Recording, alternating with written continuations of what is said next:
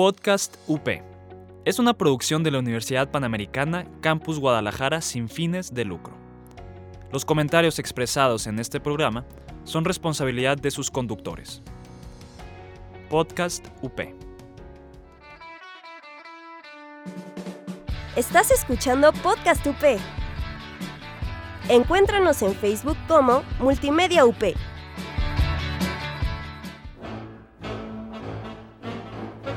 En esta temporada nos mudamos de sede. Bienvenidos a El Set en Casa, un programa de cine, series, datos curiosos del entretenimiento y más. Acomódate en el sillón, ve por tu cobertor favorito y no olvides tus palomitas. Comenzamos. ¿De qué sirve confesarme si no me arrepiento? Es la frase con la que comenzamos esta nueva temporada del Padrino Parte 2. Sean todos bienvenidos al set. Los saluda su amigo Carlos Lauriano y me encuentro acompañado por Yasmin Arias y Sofi Santana. Hola chicas, ¿cómo están? Pues bien, regresando de nuevo. Aquí estamos de nuevo y con nuevo integrante. Aquí Sofi Santana. Aplausos, por favor. Sí, exactamente. Sí. Y bueno, pues Sofi aquí se, se incluye aquí a la familia del set y bueno, sin más preámbulos, pasamos aquí a nuestro primer bloque que son los estrenos de la semana. Aquí nos vamos a concentrar más en los estrenos que tuvimos del día 29 de enero al 4 de febrero. Y bueno, empezando con la plataforma de Netflix, tuvimos la, el estreno de la película La Excavación. Eh, bueno, en esta película aparecen este, personajes como Ralph eh, Fiennes, Lily James, Carey Mulligan. En este, pues, es, la, es una película sobre uno de los arqueólogos que fueron muy poco reconocidos y han sido reconocidos apenas en la actualidad han sido reconocidos su trabajo y su aportación a la historia, que es el personaje que protagoniza Ralph Fiennes. Este Basil Brown. Exacto, eh, Basil Brown. Y pues vemos cómo encuentra uno de los hallazgos más importantes que se había visto durante muchos años en la arqueología, en una película que se basa por allá de 1939. Sí, eh, antes de la Segunda Guerra Mundial. efectivamente. Y cómo cómo van descubriendo, cómo van excavando este nuevo, pues, eh, barco que, que descubren que no es lo que creían de las sociedades antiguas y cómo funciona, pues, todo eso. Charlie. Sí, exactamente. Este, creo que ya entrando un poquito a criticando la película, eh, la película tiene algo que funciona bastante bien, que es como, tiene un ritmo así como muy pausado, muy lento, tiene que ver también un poco, los personajes así son como todos pasivos y todo esto. Yo lo tomé así como por la cuestión de lo que es la paciencia, en el caso cuando ellos están escarbando, este, o cuando una persona está escarbando y trata de encontrar algo, siempre tiene que ver un poco con esto de lo que es la paciencia. Y el ritmo de la película incluso también es así como muy lento, así, o se toma su tiempo para explicar las cosas. Y también tiene como un tono un poco melancólico también por la fotografía, así muy gris y todo. Eh, tiene que ver también mucho con esta cuestión que, pues aparte que está hecha en Gran Bretaña, pues, en Gran Bretaña siempre está nublado, también como con esta de que está empezando la guerra, los personajes son como un poquito también muy melancólicos, están tristes, tienen mucha este, resentimiento en ellos. En el caso de Carrie Mulligan, que es una persona que no quiere decirle a su hijo que está muriendo. Bueno, el caso de el personaje de Ralph Fiennes es como alguien que siempre está como este, muy frustrado porque no se le da como el crédito que él merece. También hace algo muy interesante la película con la edición. Este, hay escenas donde los personajes hablan y como que los diálogos de que procesan, pero los personajes no se ven hablando. Entonces parece como que si tuvieran unas conversaciones mentales y es como bastante introspectivo la cosa. Sí, a mí algo que me llamó mucho la atención de esta fue en el diseño de producción. Creo que, o sea, para la época hicieron como muy bien el trabajo, los vestuarios, se me hicieron los colores como muy bonitos, pero había cosas que a mí me saltaban mucho porque decía, es que sí se ve que es de la época, pero se ve algo moderno. O sea, se ve como si yo ahorita comprara, fuera a comprar, no sé, un maletín, como que se viera de esa época, pero en realidad es, este, o sea, es muy actual. Siento que, o sea, se veía de la época, pero en la época actual, como si ahorita lo hubieran hecho. o sea, sé que lo hicieron ahorita, pero no se veía tan adaptado a esa época, no sé si me doy a entender. Sí, lo noté mucho, sobre todo con los vestuarios de las personajes mujeres. Los pantalones así, siento que son pantalones que yo podría comprar ahora y me gustaría usarlos. Sí, exacto, como que ahorita este, está muy de moda se, usar como cosas antiguas, pero a la hora de estar en una producción, siento que en el diseño de producción, sobre todo en el vestuario, sí se fueron como por el ay, se consigue ahorita fácil o ahorita más como lo moderno y perdió un poquito de, lo viejo y de un poquito más como lo, como lo, ¿cómo se dice? Lo fiel a la, a la etapa, pero bueno, pero como tal, a mí sí, o sea, me gustó la película, se me hizo bonita, entretenida, un poco lenta sí, pero pues se disfruta, ¿no? Digo, no sé no si les haya gustado. Sí, no es una película aburrida, de hecho, o sea, es una película como dije, tiene un ritmo muy lento, muy pausado, pero no nunca llega a aburrir, o sea, siempre este, hay diálogo o algo en pantalla, siempre está pasando algo, o sea, tampoco te, te tiene así como de que, ay, ya que ya se acabe o algo así. Sí, eso es lo que me gustó. Y bueno, pasando ya a otra plataforma, otro de los estrenos que tuvimos fue Clouds de Disney Plus, película que se estrenó antes en Estados Unidos y aquí en México llegó el fin de semana pasado. Bueno, pues esa película fue dirigida por Justin Baldoni y está basada justo en un libro este, que escribió la mamá del personaje, se llama la, mamá se llama Laura Sobek y pues es la historia de su hijo que tuvo cáncer, este, fue terminal el cáncer, murió en el 2013 y se llama Klaus la película porque justo este, escribía canciones y la canción que se hizo popular mientras ya descubrió que su era terminal, pues es justo este, la película es bastante hermosa, me, te hace llorar en ciertas partes si te, si te llega. Y algo que sorprende bastante fue la fotografía. Y también tienen algunas transiciones que están bastante interesantes que hay de que como parece continuo. Entonces, me hace una película muy bien hecha. El guion también está bastante bien hecho. Y las actuaciones también bastante buenas. Hay veces que como que sí saca de onda algunos diálogos y personajes que siento que pudieron tener como más impacto como el papá. Pero de ahí en fuera siento que es una película que vale la pena ver, definitivamente. Sí, ¿no? Yo leí como que es una película que no se esfuerza como caer en ese sentimentalismo o tratar de ser así como muy de que tienes que llorar a fuerzas o, así, o sea, te hace llorar por la simpleza de lo que es. Y yo escuché la canción, este, no he visto la película, pero yo escuché la canción y la canción es muy llegadora, en realidad por todo lo que dice su letra y todo eso. Es como una carta, creo que de despedida a él a todo el mundo. Creo que lo mismo trataron de hacer con este libro y ahora esta adaptación de la película. Sí, de hecho. Sí, también este, creo que también aborda bastante bien como esto de lo que es este, la pérdida y el dolor. Este, sí, creo que maneja todo eso bien sin tener que entrar como en lo melodramático, por así decirlo. Sí, no es una historia como triste de cáncer, como normalmente se ve.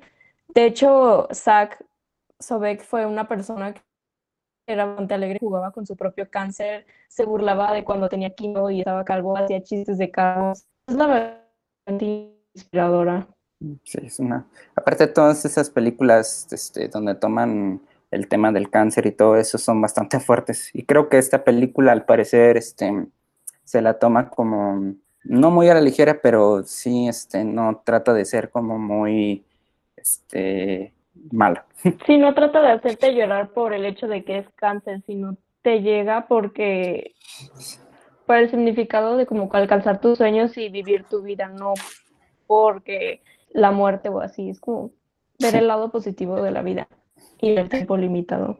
Efectivamente. Y bueno, ya nada más, que rapidito, este, ya platícanos un poquito de esa serie que viste del baile de las luciérnagas en Netflix. Eh, sí, es una serie, a mí se me hizo como el estilo de mm, Desperate Housewives o algo por el estilo, un poquito más maduro, por así decirlo, temas un poquito más fuertes. Eh, está contada de forma de como pulp, o sea, vamos viendo de historia, la historia de dos personajes, de estas dos mejores amigas de toda la vida, y vemos desde cuando se conocen, cuando son adolescentes, eh, cuando ya están universitarias, trabajando ya después de la universidad y ya su vida como mujeres adultas, ya a, sus cuarenta y tantos años, y cómo, cómo su relación y cómo sus vidas en el pasado les afectan en el presente. Y vamos viendo un poco de esto. Se me hace que es una serie muy bonita, como está entretenida, no se me hace que sea una mala serie, pero siento que sí tiene como un público muy, o sea, muy específico. Para señoras, dijiste, ¿no? Sí, no quería decirlo, pero pues sí, como para señoras. y está bonita y es aceptable y creo que ya era hora de que hicieran alguna serie nueva para señoras, porque había habido mucho para adolescente y para jóvenes, pero para señoras creo que hacía falta una. Eso sí. Y bueno, pues esos fueron los estrenos que tuvimos esta semana pasada. Vamos a un breve corte para pasar a nuestro siguiente bloque. ¿Crees que el género K-pop es muy difícil de entender? Nosotros te lo contamos todo. Escúchanos en Corean Subtítulos. Y estamos de regreso con el segundo bloque, que es el personaje de la semana. Como saben, siempre tomamos un personaje del que hablamos específicamente por algo. En este caso, nos tocó Ralph Fiennes, que lo tenemos por la excavación en estos estrenos. Entonces, Vamos a hablar un poco de su trayectoria y de algunas de sus películas, como lo hemos conocido. Antes de que entres a hablar de las películas, este, un poquito de datos históricos. Ralph Nathaniel Twilston Wickeman Fiennes, sí, un nombre muy largo, nacido en Suffolk, Inglaterra, un 22 de diciembre de 1962. Es conocido artísticamente como Ralph Fiennes, como dice Jazz. Eh, ha sido nominado dos veces al Oscar y bueno, creo que su interpretación más famosa es Lord Voldemort en la franquicia de Harry Potter. Empecemos con una de sus películas que ha sido muy conocida, que está muy bonita y es la de La lista de Schindler de Steven Spielberg.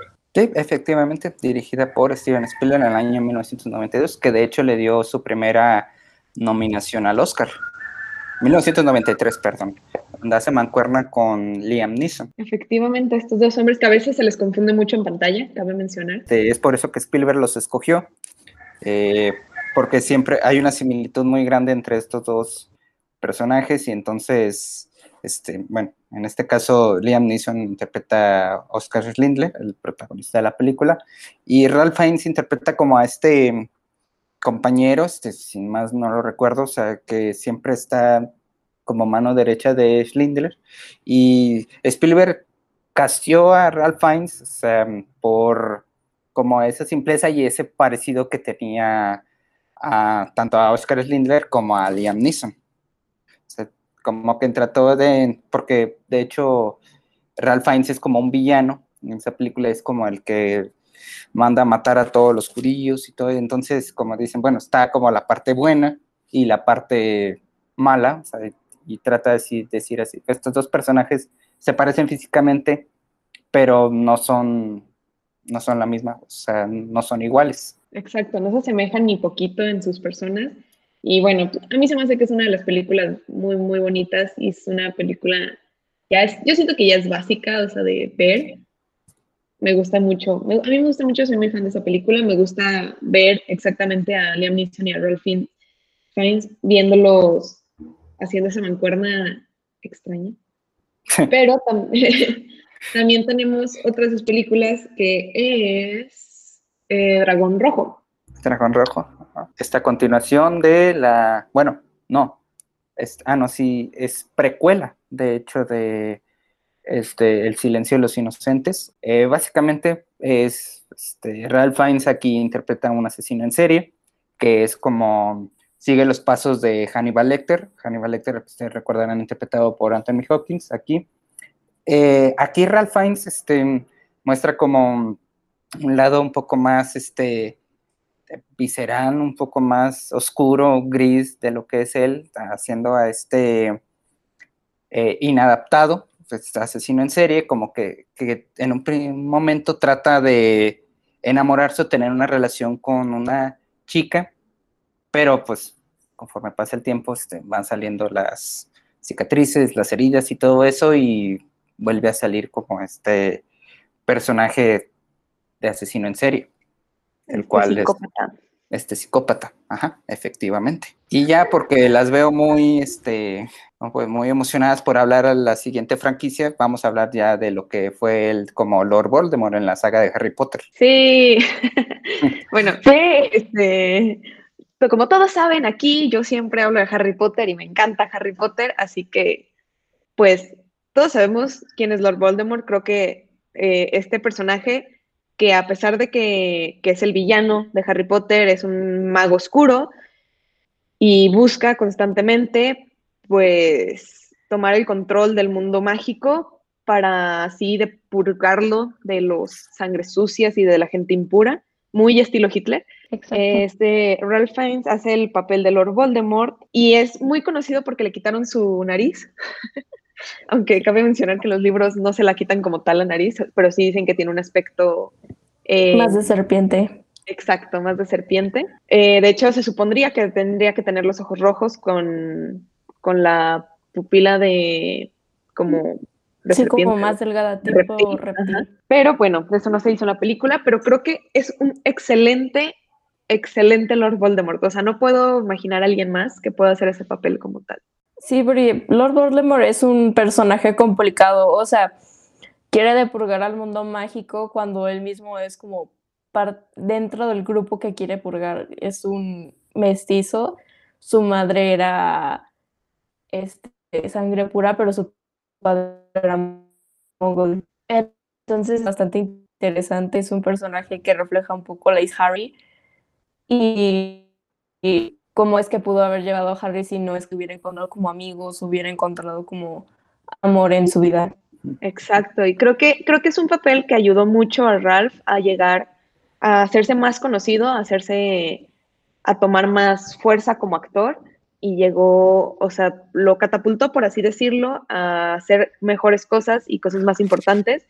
En Harry Potter creo que de verdad era un papel complicado en cierta forma porque es un personaje que se supone no tiene emociones positivas, no sabe lo que es el amor, no sabe sentir, no tiene pues nada bueno y al final es, o sea, es malo porque no conoce lo bueno. Ah, qué bonito. Pero, pero sí, o sea, sí está, sí está bien bonito. Mandar, sí, eh, Charlie. Sí, yo, perdón, este, yo supe que o sea, trabajó mucho para crear la voz de Voldemort, o sea, como esta voz que es así, o sea, así como, como si estuviera hablando Parcel, o el, idioma de las serpientes en Harry Potter, este, que trabajó mucho esa parte de la voz, o sea, como para como tratar de hacer así como si estuviera siendo una serpiente o algo así.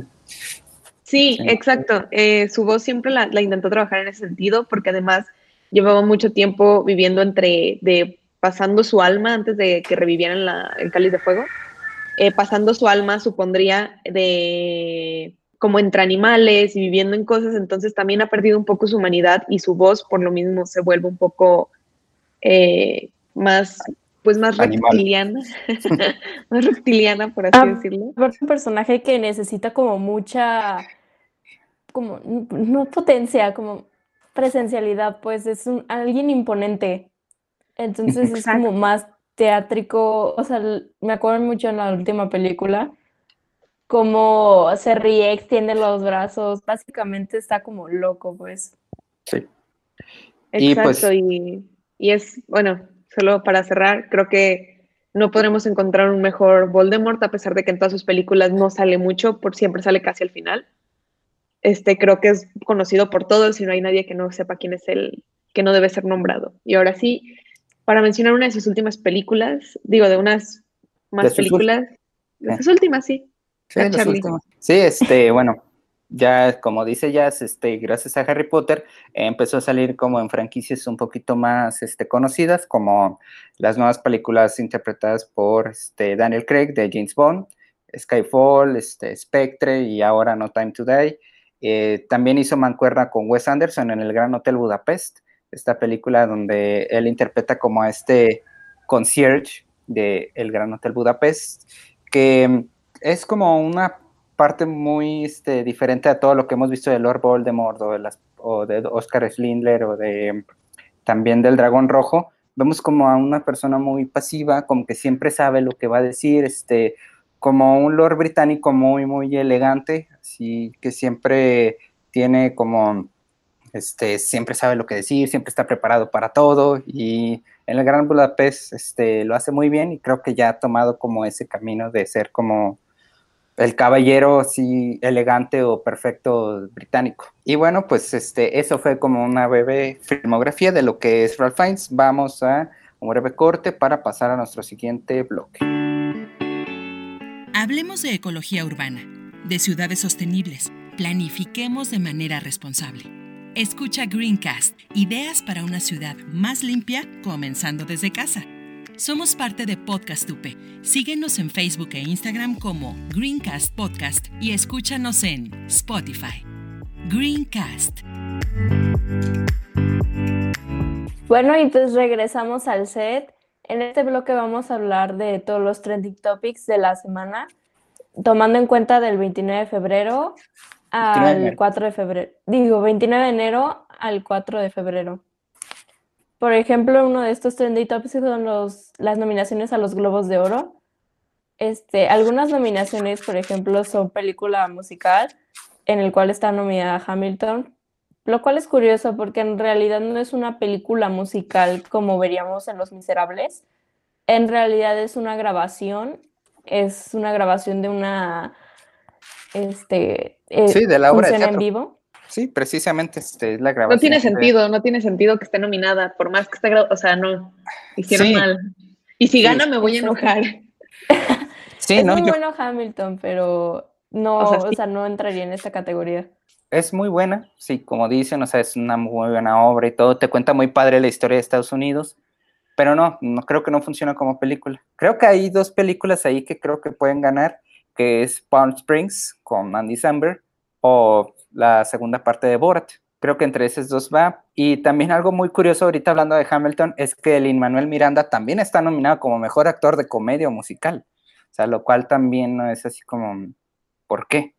no tiene mucho sentido. Sí, no tiene mucho sentido, porque ni siquiera sale como en una película, este, sale, si lo hubieran nominado, no sé, para un Tony o algo que son los premios de teatro, tendría más sentido, lo cual tampoco lo nominaron. Sí creo que sus compañeros actúan mucho mejor que él, pero supongo que tiene que ver mucho por la cuestión de que él es Hamilton, o sea, él, este, tanto el personaje como la obra, o sea, él creó Hamilton, sea, el alma de Hamilton es él, por así decirlo. Exacto. Pero quién sabe Disney cuánto allá. Sí, no, pues ahí quién sabe. sí. Teniendo tantas películas musicales Disney y, y nominan esa. Sí, exactamente. Este, Disney en este año pues solo obtuvo parte de las nominaciones de Hamilton, este, obtuvo también este, tres nominaciones por El Mandaloriano, la segunda temporada. Que eh, tengo entendido que no está tan, o sea, que no están tan merecidas esas nominaciones también. Pues a lo mejor, este, por serie de drama no, o sea, porque en sí, o sea, sí es una serie muy buena, la verdad, pero creo que hay mejores series de drama que deberían estar nominadas como Better Call Saul o mm, Dark incluso. No sé, siento que tuvo que ver ahí mucho también con el hype que ha creado el Mandaloriano. Aparte, el Mandaloriano es más una serie de ciencia ficción que de drama, siento yo, entonces está como raro que esté nominada en esa categoría. Sí, exactamente. Eh, Soul también esté nominada a Mejor Película Animada, que ahí tiene dos, nominaciones Disney. este, Soul y Unidos. Onward, sí. Onward, exactamente. También este, está ahí Más allá de la luna, que es la de... Eh, salió en Netflix. Sí. Se me hace muy chistoso porque, o sea, yo sé que la película como tal no es muy buena, pero la animación a mí, los colores y todo se me hizo muy bonito, entonces, pero Soul yo creo que es el que se la va a terminar llevando. Sí, es como la más profunda y aparte siento que bueno, no me la esperaba así, me dio como vibras estilo Ghibli, como temas más trascendentales. Siempre sí, además, Pixar últimamente ya se, ha enfocado mucho en este tipo de animaciones en la que tienes cada detalle hasta lo más profundo, así sea el óxido de la regadera, la pelucita en el suéter. Entonces siento que también por eso en animadas se las puede llevar siempre este Pixar en este, en este caso. Sí, sí, Pixar o Disney está compitiendo, ellos siempre se la van a llevar, o sea, a pesar de que las otras películas también sean muy buenas, o sea, el nivel que Pixar trae ahorita es, o sea, es otro nivel, literalmente, porque ya están creando no solo historias infantiles, sino historias para todas las edades. Si tú ves Soul, este, pues está para las partes de público infantil, las partes para el público adolescente, incluso también para un público más adulto. Que sí, Disney ya sabe lo que hace y sabe a qué público le va a tirar. Eh, en este caso, creo que ya hablando un poco de películas, la película con más nominaciones fue Mank, una película donde narra como de este escritor del Hollywood de los años 40 que escribió esta famosísima película de El Ciudadano Kane. Tiene seis nominaciones al Globo de Oro, incluyendo mejor película, mejor director, mejores actuaciones y mejor fotografía. Entonces, ¿crees que esta sí vaya a aparecer en los premios de la Academia? Sí, sí, este, sin duda alguna. Esa y también la de El juicio de los siete Chicago, que también obtuvo cinco nominaciones, una nominación menos que Mank, pero eh, también creo que es una película que va a estar mucho en los Oscars. Este, esta película dirigida por Aaron Sorkin. Y bueno, ambas son de Netflix, de hecho también cabe mencionar, este, en vista de que no ha habido mucho... La pandemia en vista de la pandemia. Efectivamente, este, Netflix ha estado arrasando con todos estos estrenos y se ha llevado muchas nominaciones. Sí, creo que ahora es el momento, ahora sí, de las plataformas de pues meterse en todos los premios, porque pues por lo mismo la situación nos han dado la oportunidad de muchas películas que se esperaban para este año, no se han podido estrenar, se van a estrenar, digo, ahora sí este, perdón, para el pasado, este, o se van a tardar todavía otro año, entonces ahora sí cayó todo hacia Netflix, Prime y las plataformas digitales. Tanto que aquí en los Golden Globes, que recordemos que también hay series, hay una que a mí me sorprende que siempre está nominada. ¿Cuál es? Que es la The Crown. Ah, The Crown, ok. Ah, sí. Siempre, siempre está nominada en todas las categorías, o sea, yo no la he visto, pero al parecer es, es fascinante. Sí, yo también la tengo en mi lista por ver, me han dicho que es muy buena. Yo supe que esta nueva temporada ha causado como mucho furor o mucho de qué hablar por todo el tema de lo que es la princesa Diana. Y todo es Que al este fin llegaron a esa etapa. Ajá, que creo que es la etapa que todo el mundo estaba esperando.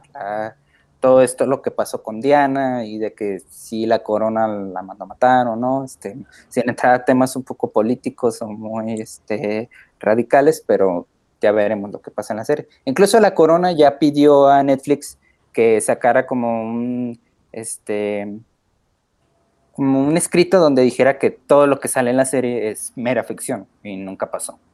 Pero pues, Porque si no se meten en problemas. sí, problemas muy grandes, exactamente. Este, a mí la que me sorprendió de series, que nada más tuviera una nominación y fue actriz, es la de Gambito de Dama. Gambito de Dama, también una de las series más habladas del año pasado. Y al parecer, y digo, y a pesar de eso, solo obtuvo eh, la nominación a actriz para esta Anya. Y se me hace muy raro porque, pues, porque es una muy buena serie y creo que que no llegara se me hizo interesante. O no sé si tú creas que es algo, ustedes crean que es por otra razón. Yo no la vi, la verdad, este, no la he visto. Yo tampoco la he visto. Digo, mis papás sí la vieron. Me han dicho que la verdad es bastante interesante y que si tienen ganas de jugar ajedrez. También la foto y el guion es muy bueno. Sí, sí, sí. Bueno, pues sí, habrá, habrá que ver. Confiamos en, ti, Jess. Pues sí, pero eso, por eso se me hizo muy, o sea, muy como raro que no estuviera.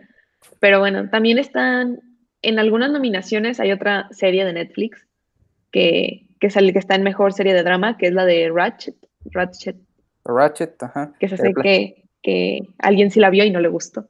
Sí, platicamos de ella un poquito en programas pasados. Este es una serie que la verdad es está muy bien. Este actoralmente, la verdad, está Sarah Paulson interpreta un personaje excelente, la verdad, es un personaje muy frío, muy calculador.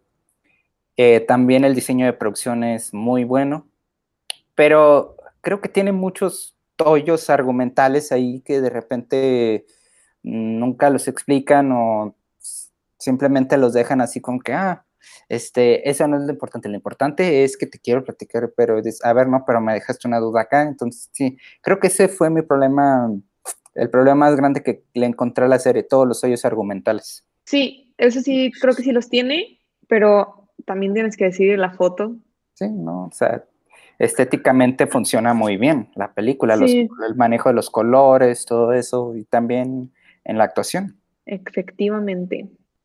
Eh, y bueno, ya este, ya sin más preámbulos, pues hemos llegado al fin de nuestro programa. Nos despedimos, no sin antes invitarlos a que visiten nuestra página de Facebook, el set Podcast UP, y que nos busquen en Instagram como el set-up.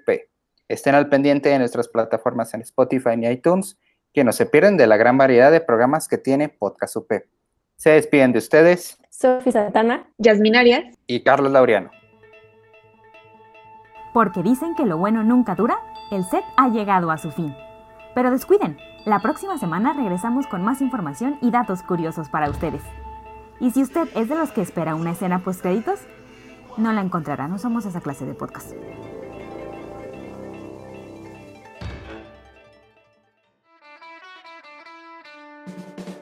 Estás escuchando Podcast UP.